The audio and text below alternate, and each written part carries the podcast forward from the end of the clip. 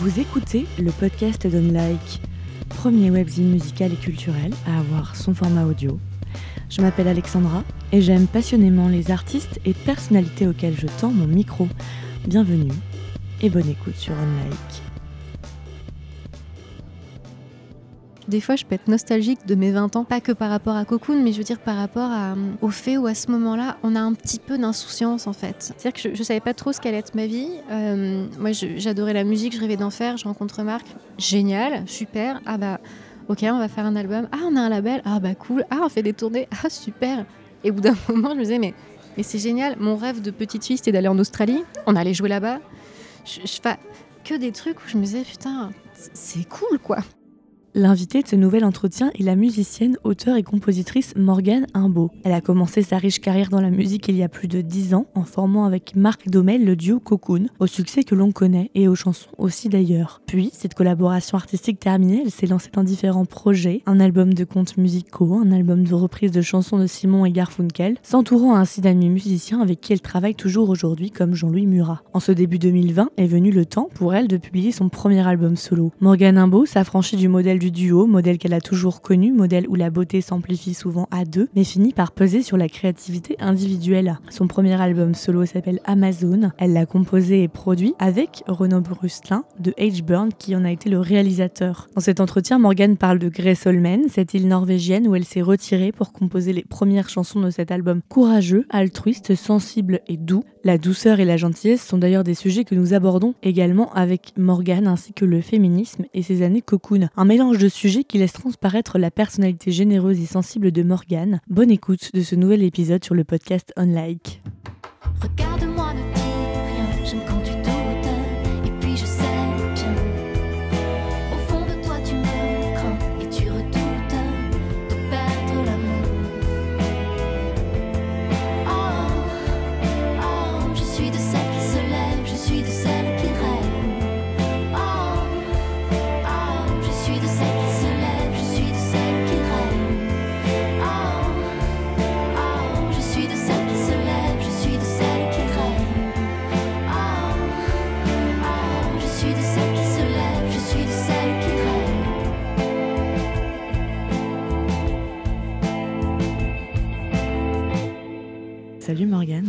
Bonjour. ça va? Ça va, super, super, super. Je cours.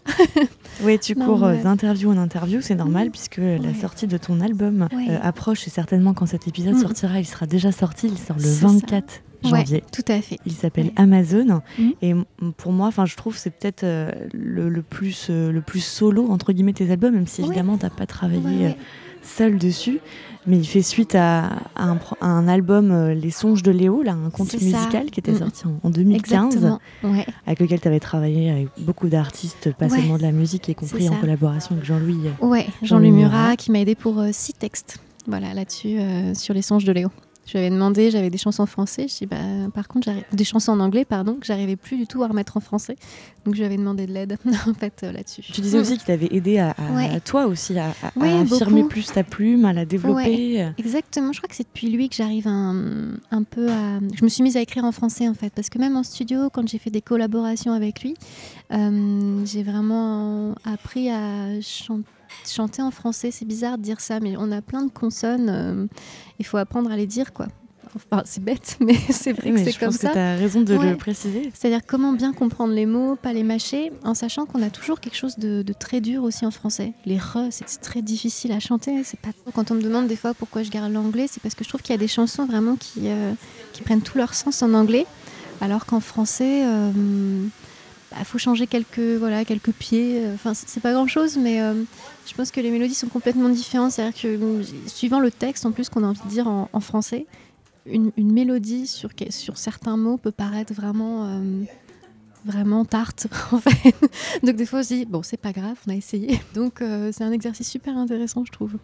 Et puis, euh, il y avait eu un, un autre album ensuite, euh, des reprises de Simon Garfunkel avec euh, euh, Elias Elias. Driss. Et là, Ouais. tu, tu n'es avec personne, c'est toi, enfin, tu as évidemment travaillé avec des gens, mais Oui, oui. c'est ton Ouais. premier vraiment Solo. solo, solo. où, Mm. En plus, tu t'es Ouais. vraiment isolé, on va en parler après pour, euh, pour, euh, pour l'écrire.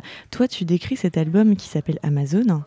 Euh, tu l'écris, tes mots, c'est rassurant, doux, assumé, sincère. Moi, je rajouterais altruiste, je trouve. exactement, Très altruiste, courageux, Merci. vrai. Moi, je, je rajouterais ça. Et puis, tu parles de révélation sur Oui. cet album. Ouais, c'est vrai. C'est euh, en fait, je trouve que pendant très longtemps, enfin de- depuis toujours, même dans ma vie, j'ai toujours eu ce côté. euh, je voulais pas du, j'ai jamais voulu me mettre en avant. Je, je, je trouve pas déjà l'exercice facile. je trouve que c'est pas très facile et surtout, je me disais mais pourquoi Des fois, on se dit pourquoi moi plus qu'un autre? Et cet album-là, euh, peut-être que c'est, j'ai vieilli. en fait, j'en sais rien. J'ai vieilli et je me suis dit ben finalement. euh, non, j'ai des choses à dire. Je me suis rendu compte que j'avais beaucoup de colère un peu enfouie et que, et que la bonne nouvelle, c'est que je faisais de la musique. Donc c'était un, bon moyen, en fait, de pouvoir s'exprimer justement et de, et de partager, juste comme tu dis, par rapport à l'altruisme. Je pense que j'aime les gens. Donc effectivement, j'ai envie de partager et j'ai accepté aussi de ne pas plaire à tout le monde. Voilà, c'est pas grave. Maintenant, j'arrive, je m'en fous. Je me souviens de vos vies ordinaires, pour Je ne veux plus mentir et vieillir pour rien. Je n'ai plus peur de dire que sans vous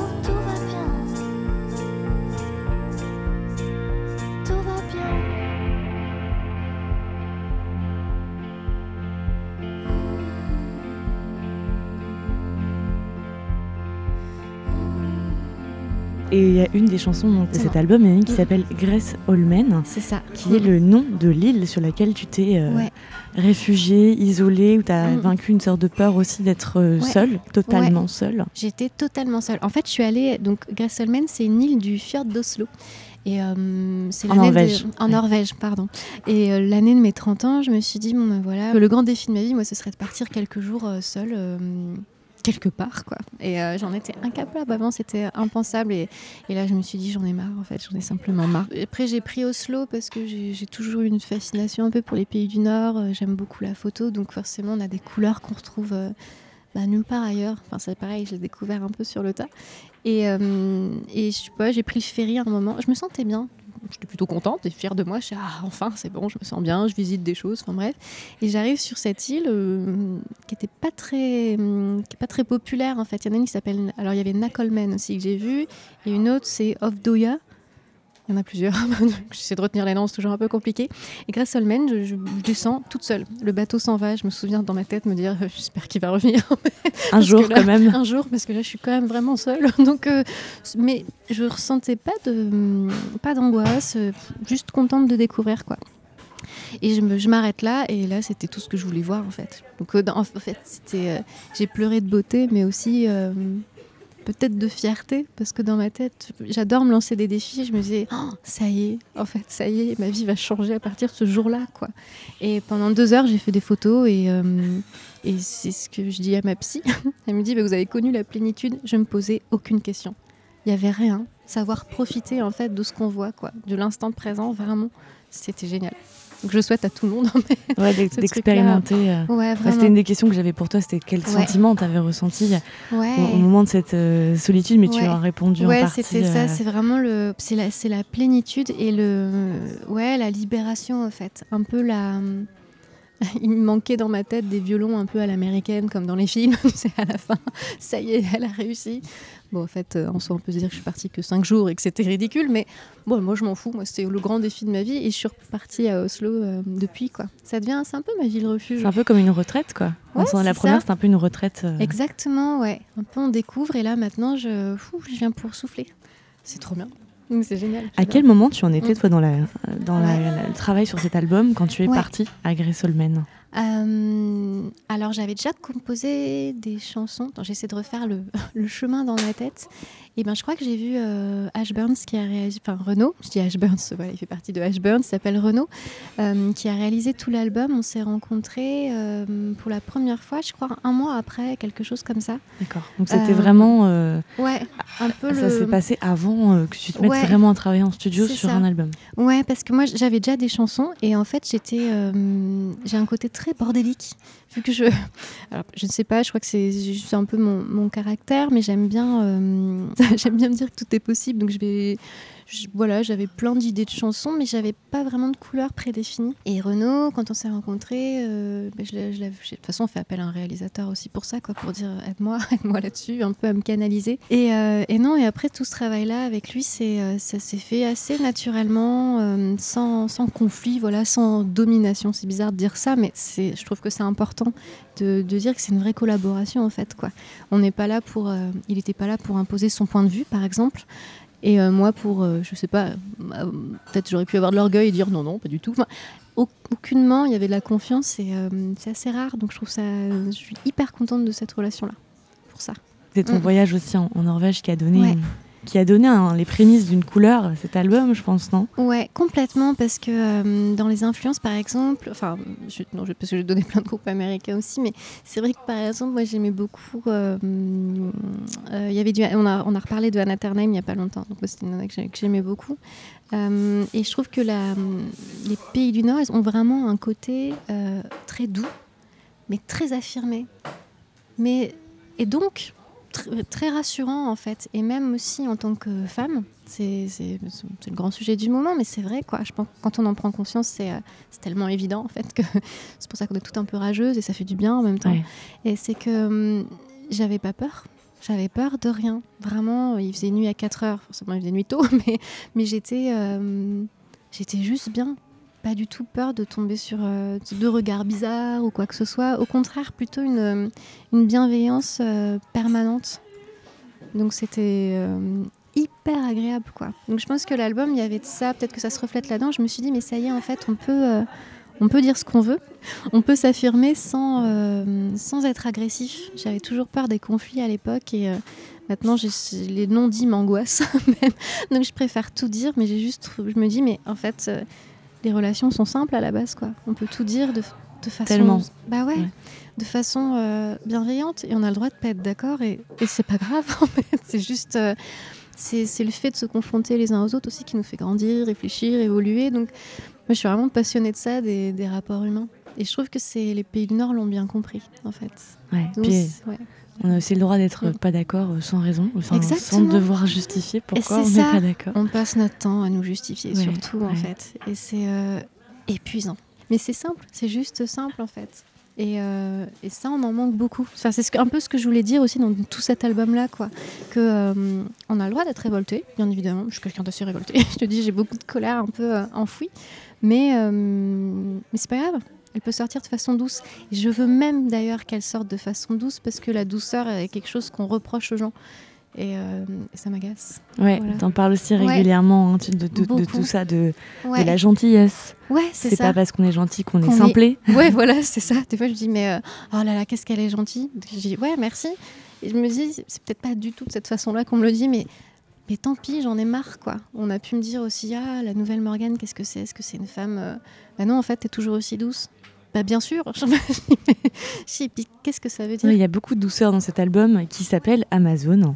Pourtant, et Amazon, c'est un peu voilà, une, une- une référence, en tout cas dans la mythologie, c'est un peu euh, des femmes qui faisaient partie Mm. de tribus guerrières, euh, ça. desquelles Ouais. étaient exclus les hommes, qui étaient des femmes courageuses, Violente quand même. certaines formes de virilité Ouais, euh, qui se manifestaient. Ouais. Toi, tu dis que euh, voilà, aujourd'hui, ça, ça a moins ce. Voilà, c'est une histoire, c'est un peu les légendes, les mythologies, mais ça a quand même un, Ouais. un sens que toi, tu expliques aujourd'hui comme la volonté de t'affirmer comme Bah, une femme qui peut faire des choses, qui est indépendante. C'est ça. euh. Ouais, exactement. C'est- vraiment la définition que je donne. euh, moi, l'Amazon, l'ama- une Amazon, qu'est-ce que c'est qu'une femme des temps modernes? Donc, moi, je me dis, bah, forcément, ça peut être euh, presque facile de reprendre l'Amazon parce que c'est évident, en fait. Mais je me dis, ouais, mais non. Parce que moi, la, défini- définition que j'ai envie de m'en faire, en tout cas, même euh, comme pour le féminisme, pour tout, c'est d'être juste une femme libre et indépendante. Point. Et je trouve que ça résume tout. Qu'est-ce que c'est être... Alors après, voilà, on peut se demander ce que c'est être libre, mais euh, en fait, on, on fait ce qu'on veut, mais, de... mais, mais c'est cool. en fait, Ouais, tout, va bien, quoi. Juste se dire, euh, on est juste bienveillant, quoi. Ça, C'est le mot d'ordre aussi, ça. Ouais, la bienveillance avec soi-même. déjà. Ouais, déjà, qui est pas facile à avoir, mais qui est, qui est primordial pour, euh, pour se sentir bien, quoi. Et si on essayait au nord Tu dis que ça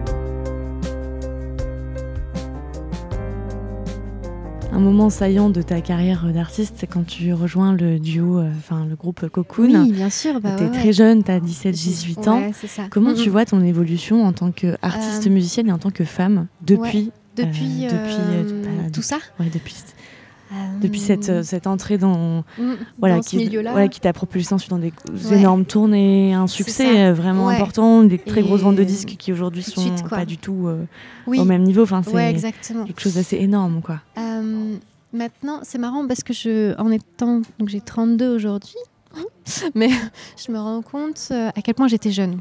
J'étais vraiment très très jeune. Je sortais du lycée. je venais d'avoir mon bac. Euh, en fait, je crois qu'on se, moi très clairement, je me rendais pas vraiment compte. On était dans une espèce de, bulle, euh, d'un tourbillon plutôt, mais c'était génial. Tout était bien. C'est-à-dire qu'à ce moment-là, en même temps, des fois, je peux être nostalgique de mes 20 ans. Euh, pas que par rapport à Cocoon, mais je veux dire par rapport euh, au fait où à ce moment-là, on a un petit peu d'insouciance en fait. On a un petit peu insouciant parce que j'ai jamais vraiment été, mais si, avec du recul, je me rends compte que je l'étais un petit peu. C'est-à-dire que je, je savais pas trop ce qu'allait être ma vie. Euh, moi, j'adorais la musique, je rêvais d'en faire. Je rencontre Marc, génial, super. Ah bah, ok, on va faire un album. Ah, on a un label. Ah bah cool. Ah, on fait des tournées. Ah super. Et au bout d'un moment, je me disais mais mais c'est génial. Mon rêve de petite fille, c'était d'aller en Australie. On allait jouer là-bas. Je, je fais que des trucs où je me disais putain, c'est cool quoi. Ouais. Donc en fait, j'avais, euh, j'arrivais à vraiment profiter. Même si c'était, euh, c'était assez dur parce qu'il y avait aussi un peu, un peu de fatigue. Il y a énormément de pression aussi. C'est un milieu qui peut être euh, pas très bienveillant. Je me rends compte en tant que femme que, que je le suis devenue en fait. Je l'ai, pour ça que je suis féministe maintenant, c'est que je sais pas que je m'en veux, je sais pas que je m'en veux, mais je me rends compte de la naïveté dans laquelle j'étais, qui est pas, euh, qui était pas malveillante en fait à, la base, quoi, qui était pas, euh, ouais, qui, était pas là pour me punir ou quelque chose de naïf. Je, je me rendais compte de rien. J'étais entourée que de garçons, par exemple. Ben, normal, ce milieu est quand même globalement, malheureusement, très masculin. Euh, j'étais entourée de garçons, mais j'étais un peu, j'étais un peu pas fière, mais je me disais ouais, moi je suis, euh, j'étais le copain. J'étais pas la copine, j'étais le copain. J'étais contente d'être le copain. Alors qu'en fait, à quoi bon être content d'être considéré comme un mec? Je, je, je- trouve ça aberrant en fait. Maintenant, je trouve ça vraiment aberrant. Et c'est surtout que ça a contribué à toute cette, euh, à toute cette, euh, cette animosité en fait que moi je retrouvais, par exemple avec des fans à la fin des concerts. On venait signer des albums. Moi, j'ai eu plein de nanas qui me fuyaient. Déjà, c'est vexant parce que j'ai envie de dire, je vais pas te courir après pour te signer Oui, ton oui. album. Enfin, je veux dire, je- tout va bien. Et de deux, je me disais, avec Marc, on n'est pas en couple, hein, donc euh, fais ce que tu veux, par exemple. Je... Ah oui, il y avait une forme de jalousie, tu ouais, crois? ah ouais, Ouais. vraiment, et qui était, euh, qui est pas cool, quoi, qui est vraiment pas cool. Donc c'est, j'avais ce côté un peu, forme de sentiment de rivalité, peut-être. De... Ouais, c'est ça. Ouais. Et vraiment, moi, je pensais, je- j'avais pas envie d'être là-dedans. Je pense que j'étais pas là-dedans. Euh, par contre, j'avais des pensées peut-être pas terribles parce qu'à force de vivre ça, on se dit bah super, hein, les filles c'est chiant quoi. On a envie à des, généralités euh, complètement aberrantes comme ça, alors qu'en fait c'est juste une question d'éducation de notre société. C'est juste qu'on nous apprend à à, plaire à l'homme. Donc forcément, euh, on nous apprend que à être rival en fait. On nous apprend jamais à les hommes ils sortent entre, entre eux quoi. Ils font des choses, c'est super, ils sont forts. Nous non, on va être euh, on va être au foyer quoi. Enfin, j'extrapole exprès, mais c'est un peu ça et, euh, et c'est complètement aberrant. C'est pour ça que je dis que on est rageuse et c'est un peu ce que je dis dans, Amazon. C'était euh, dans cette chanson là, c'était un peu, je m'adressais à l'homme en fait c'est facile de te plaire, en gros j'ai qu'à me taire. Ouais, parce qu'on nous dit quoi, euh, sois belle et tais-toi entre guillemets. Donc déjà quand t'as tes complexes, tu dis alors faut que je sois à peu près bien coiffée. Enfin, c'est aberrant. Je trouve ça aberrant et euh, je trouve ça très bien que ce- c'est en train de changer. Tu es de celles Ouais. qui se lèvent, en tout cas. Ouais, j'essaie. un peu quoi. Mm. Est-ce que tu aimerais être un homme, au moins le temps d'une journée? Et qu'est-ce que tu ferais? Euh, le temps d'une journée. En fait, j'aimerais pas du tout être un homme. Je pense qu'ils ont beaucoup de pression aussi. hein. Je disais ça ce matin, ce que disait Blanche Gardin, par exemple, dans, son, dans un spectacle, bon, un peu plus, de façon un peu plus crue. Donc euh, voilà, je vous invite à le regarder. Mais, mais être un homme, c'est aussi beaucoup de pression. Mais quand même, parce que ça, j'en peux plus aussi. Non, mais regarde les hommes. D'accord, bien évidemment. Alors d'une, bah, manifestez pour vos, combats aussi. Enfin, c'est trop facile aussi d'attendre euh, de tout le monde. Et surtout, c'est quand même beaucoup plus facile pour eux. Mais pareil, c'est pas un concours, c'est juste un constat. Donc j'aimerais bien être un mec à la limite euh, une heure euh, pour faire pipi debout. Ce serait peut-être juste cette, cette, sensation-là en fait. Mais sinon, sinon euh, non, parce que je pourrais me dire que j'aimerais bien être un mec pour essayer de changer un peu les choses, mais euh, je suis même pas sûre. Je pense que le concours d'ego là, euh, très masculin, m'épuiserait aussi au final. Donc non, j'aime bien être une femme finalement. J'ai longtemps voulu être un mec. J'étais très contente voilà, quand, on me dit, quand j'étais considérée comme le copain. quoi. Mais en fait, ça voulait dire quoi? Ça voulait dire fumer des clopes et boire du whisky. quoi. Mm. On peut très bien le faire en tant que femme. hein, je veux dire, Pareil, euh, temporaire. voilà, temporaire, bien évidemment. c'est ça, j'ai arrêté de fumer d'ailleurs, tout va bien. Mais je veux dire, il y avait vraiment cette volonté de. hum, Comme être un, un peu le. Pas le bad boy, mais tu sais, la, la fille un peu courageuse. euh, c'est nul. C'est pas grave, hein, il faut un peu de temps pour s'en rendre compte, euh, mais c'est nul, en fait, cette position-là, je trouve. Enfin, je- pour moi, ça a été nul. C'est pas quelque chose qui rend heureux, quoi. Au final, et qui isole même en plus. Je n'ai pas choisi de me perdre ici, ma vie est ailleurs. Je reste endormi quand tu me dis demain sera meilleur. Arrête de mentir. Rien ne dure avec moi.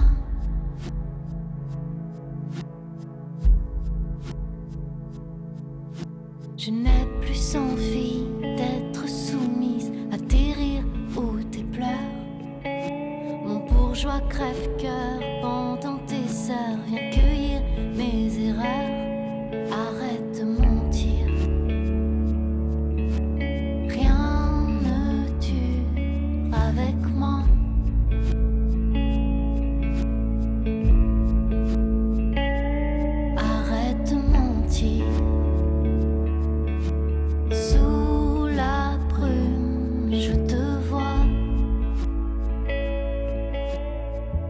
tu avais un, un conseil à donner euh, à des jeunes femmes même, ou Ouais. qui sont pas forcément artistes, mais qui, Pour, qui se euh, trouveraient à l'âge où toi t'étais quand Mm. tout a commencé pour toi, tu, tu, tu leur dirais quoi? Euh, je leur dirais, alors je crois qu'ils sont en train de se faire de hum, bah, d'écouter les femmes en fait. Je leur dirais d'être, euh, de prêter beaucoup plus d'attention aux femmes qui les entourent et de ne pas se braquer devant justement cette, euh, cette espèce de rivalité qu'on peut rencontrer parfois en fait. D'essayer de, mais comme ça marche pour tout ceci dit, mais de comprendre l'autre quoi. C'est pour ça que je parle d'empathie tout le temps, c'est vraiment se mettre dans les chaussures, apprendre à se mettre dans, les chaussures de quelqu'un quoi, de comprendre son histoire et de d'arrêter de le prendre personnellement en fait. Faut s'apaiser, je pense, avec ça. Faut se dire, bon, faut pas prendre les choses pour soi, faut essayer de comprendre d'où elles viennent en deux, trois questions. Donc, euh, ouais, plus de solidarité, je pense. Et moins écouter tout, ces- tout ce qu'on nous répète en permanence, qu'on doit être le premier, euh, j'en sais rien, ou, ou on est la seule femme dans l'arène. Bah non, c'est nul. Très clairement, c'est nul. hein. Donc, euh, un peu de ça. Se tourne- Mais je crois qu'elles sont en train de le faire, donc au final. euh, Ouais, ça change. ça- Ouais, c'est trop bien. C'est là où je me dis que j'ai vieilli parce que c'était il y a c'était il y a 15 ans. En 15 ans, c'est fou comme ça a changé. C'est bien, je trouve ça trop beau, je trouve ça hyper beau. Et c'est aussi les artistes qui participent euh, Ouais, au changement euh, j'espère un peu. socio-culturel de la société. Quoi. Ouais, carrément, un peu. C'est rassurant. Merci beaucoup Morgane. Bah, ton album euh, disponible donc le 24 Ouais, janvier Amazon et tu Mm. seras aux étoiles en concert à Paris le 12 mars. Tout à fait. Et les ça. prochaines dates, il faudra aller sur tes réseaux sociaux pour les Ouais, connaître. C'est ça. Il y en euh, aura quelques-unes en, en Les autres mars villes de. France. Ouais. Voilà, c'est ça, tout à fait. Merci à toi. Merci à toi. Merci.